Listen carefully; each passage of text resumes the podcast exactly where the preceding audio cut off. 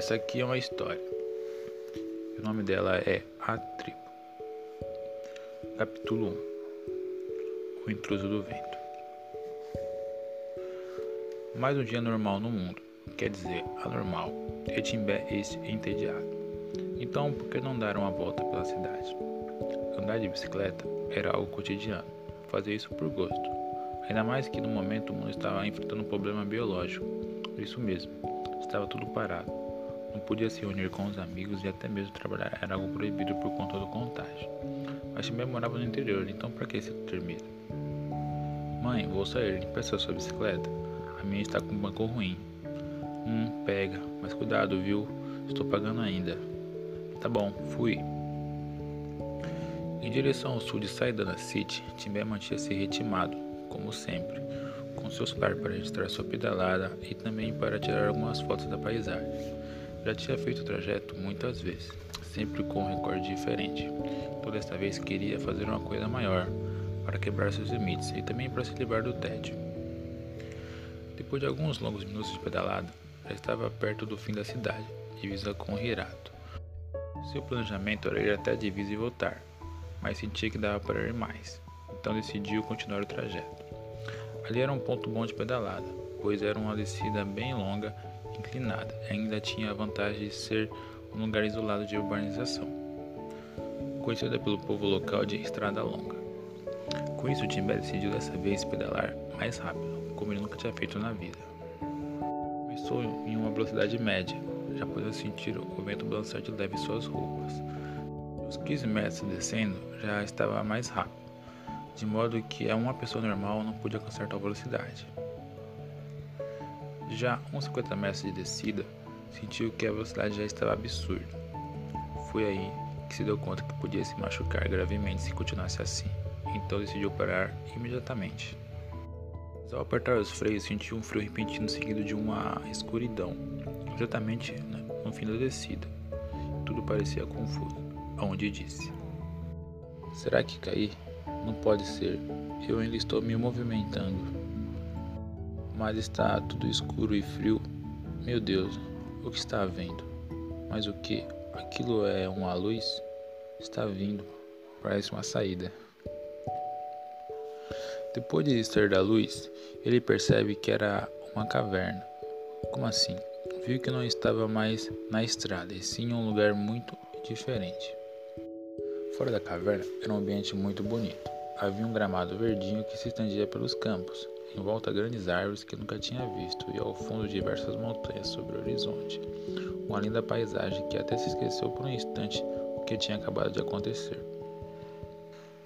Retomando a consciência da situação, ele avança a mão em direção ao bolso para pegar o celular, mas logo vê que não há nada ali. Não só o celular, mas também o seu relógio e a sua bicicleta. Só lhe sobraram as suas roupas do corpo. Sem direção, não sabia o que fazer se voltava para a caverna ou se seguia caminho para encontrar outras pessoas. Depois de sentar-se no chão, parou para pensar um pouco. Estava tudo confuso naquela hora. Voltar seria uma boa opção, pois acabara de sair de lá. Era o caminho de volta para casa, mesmo sabendo o atordoamento que foi aquela coisa na caverna. Foi então que virou para trás, e na mesma hora se assusta-se e expressa espanto. Cadê? Cadê a caverna que estava logo ali? Estou ficando doido? Faz minutos que saí dali. Isso mesmo é possível? Droga, estou vendo que terei muitos problemas hoje. Timbé estava assustado, mas não tinha opção. Seguiu o mato adentro para ver se achava algum lugar familiar. E assim andou. Andou e andou muito. Nada além de mato e árvores. Mas havia algo interessante. O que mais o intrigava era o ambiente da floresta. Era tudo parecido, só que um pouco maior ou menor. Até os insetos eram diferentes. Foi aí que parou para observar algo estranhamente novo. Um pouco longe em meia floresta, vinha um reflexo cor de fogo, que até podia se confundir com chamas, mas se mexia.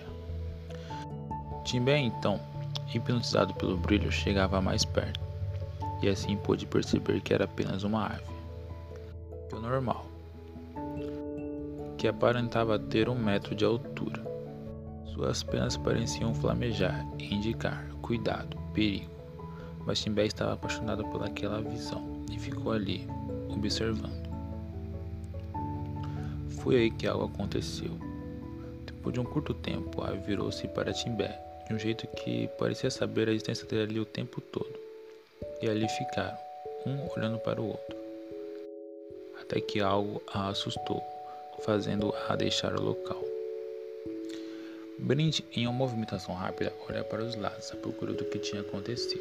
Vê umas folhas se mexendo logo à frente e faz um impulso de ir em direção, mas sem perceber toma uma rajada de vento muito forte e voa metros de distância.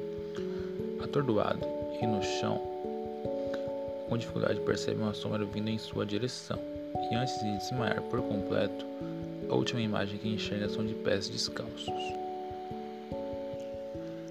Tarde depois, e já de noite, Timbé acorda do lado de uma fogueira, amarrado em uma pequena árvore. Nada contente com a situação, começa a balançar para se soltar, e a ação faz muito barulho. Então, de repente, em sua frente aparece uma silhueta, dizendo: Chiu, não faça barulho. Quer chamar a atenção dos seus amiguinhos foganos, né? Essa missão está longe de acabar por aqui.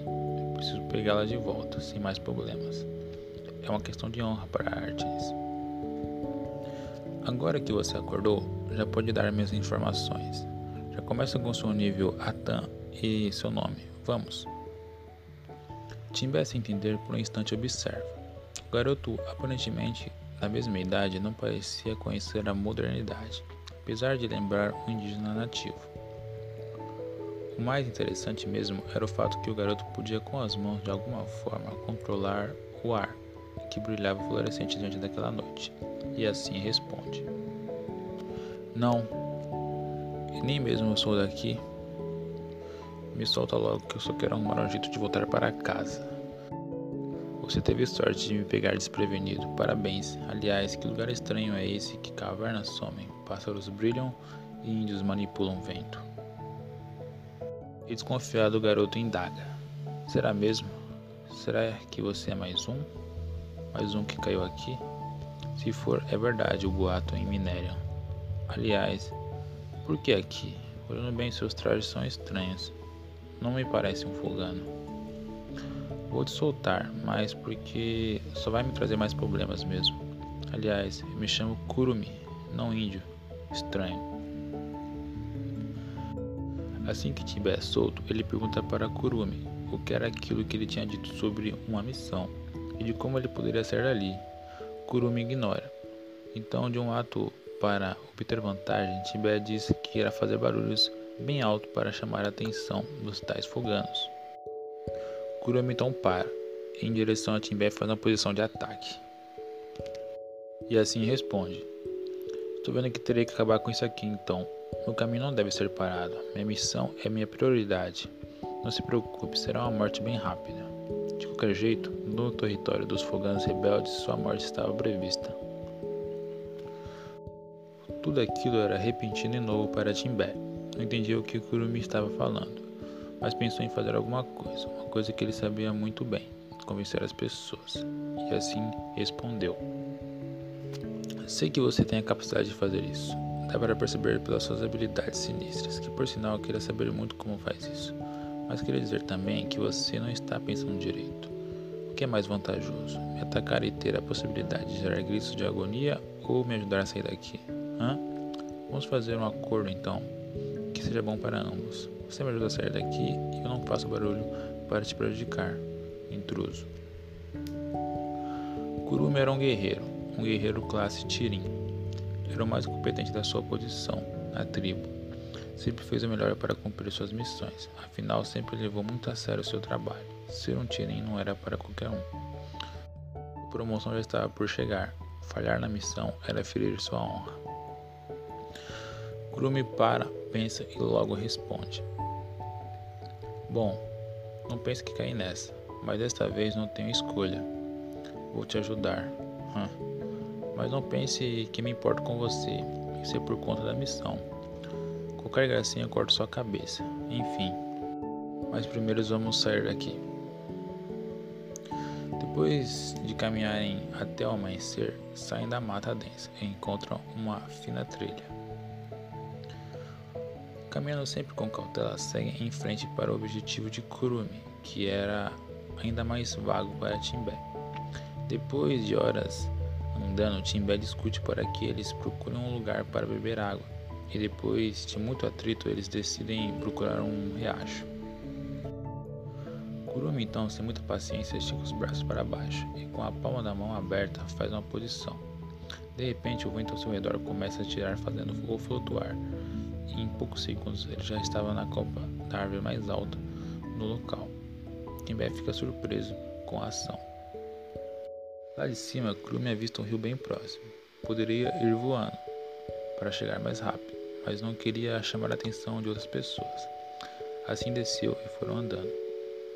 Chegando lá, beberam muita água, pois já estavam muito tempo andando na floresta. Simba estava maravilhado. A água era diferente, mas não pela cor, e sim pelo gosto, como se fosse uma sensação nova, algo novo. E eles decidiram montar acampamento. Depois de um bom tempo de descanso, Kurumi parecia preocupado. Algo estava errado, ele sentia pelo ar. E não demorou muito ele já estava em posição de combate esperando algo acontecer. Acordou Tibé e pediu que olhasse para as árvores à procura de algo estranho, porque eles poderiam estar sofrendo um possível ataque.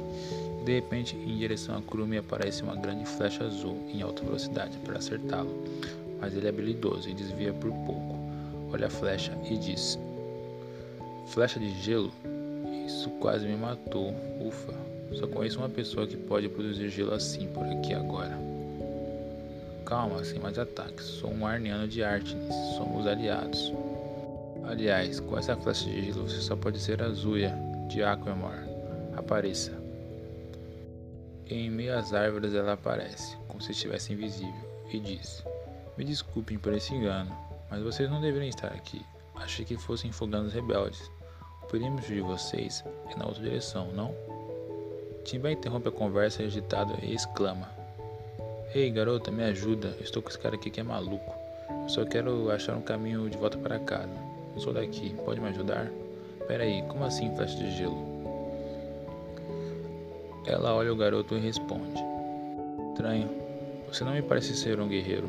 Esses trajes, eles me lembram aquele garoto de Minerion.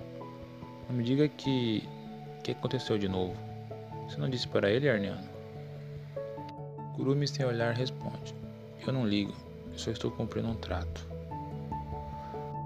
Então Zuya olha para Brint e diz: Então, garoto, você está com um problemão.